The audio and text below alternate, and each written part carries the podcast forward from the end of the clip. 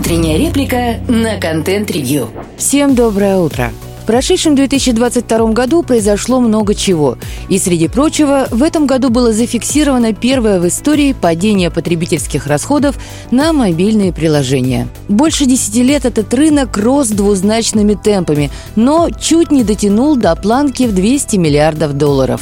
И вот внезапное падение – Пусть на символические 3 миллиарда долларов, что чуть меньше 2%, но история мобильных развлечений не помнит примеров, когда некий источник дохода рос, рос, рос, потом чуть-чуть просел и вновь начал расти. Нет, падение, увы, остановить не удалось никому. И в связи с этим хочется заострить внимание на двух, казалось бы, не связанных историях. Мобильные приложения как бизнес сегодня мало чем отличаются от рингтонов прошлого. Просто 20 лет назад мобильные устройства, мягко скажем, умели сильно меньше, чем современные смартфоны. И как только производители мобильных телефонов научили их воспроизводить что-то помимо пищания, появилась индустрия рингтонов, которая за короткий промежуток времени выросла во многомиллиардный рынок. Тогда его называли рынком мобильного контента – Мало кто помнит, но были времена, когда абоненты мобильной связи были готовы платить не просто за рингтоны, но за банальные картинки, которые устанавливались фоном на экран телефона. Если вам этого мало, были и такие единицы контента, как черно-белые пикселизированные картинки, устанавливающиеся на кнопочные телефоны с монохромным экраном, недалеко ушедшим от экрана калькуляторов. За все это абоненты, в России в том числе, платили по доллару за штуку. Чуть позже цены снизились, но на пике популярности это считалось нормальным. В России тяжелой поступью командора шел GSM, и сотни тысяч новых абонентов, купившие первый в жизни телефон, хотели отличаться друг от друга.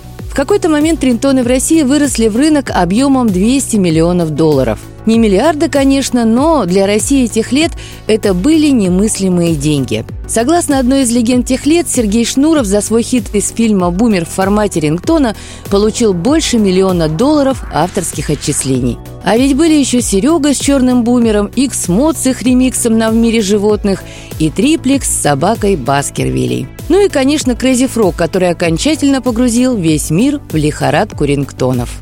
Все закончилось очень быстро. С одной стороны, мобильные телефоны развивались, и вскоре можно было просто подключить телефон к компьютеру и скачать на него любой рингтон, разумеется, бесплатно. С другой стороны, операторы связи, у которых единственным способом оплаты мобильного контента были только СМС, забирали от 30 до 50% от платежа. Ничего не напоминает?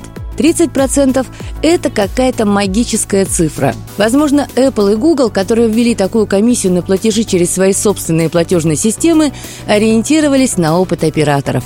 И равно так же, как операторы в прошлом, Apple и Google сопротивляются любым попыткам оспорить величину комиссии, не говоря уже о самом ее существовании.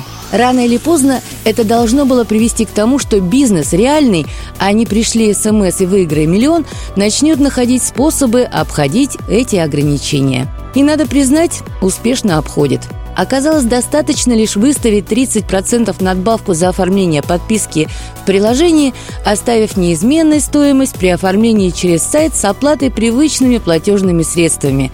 И количество желающих что-то покупать прямо в приложении резко начинает сокращаться. Рынок рингтонов и другого мобильного контента канул в лету довольно быстро. Несколько лет операторы еще пытались что-то выжить из отощавшей и, предположительно, уже откинувшей копыта коровы. Но снискали только ненависть абонентов, которым надоело отключать насильно подключенные гудки и прочие подписки на анекдоты за 300 рублей в месяц. Вряд ли рынок платежей в мобильных приложениях умрет в ближайшие годы. Но колесо истории уже сделало свой поворот.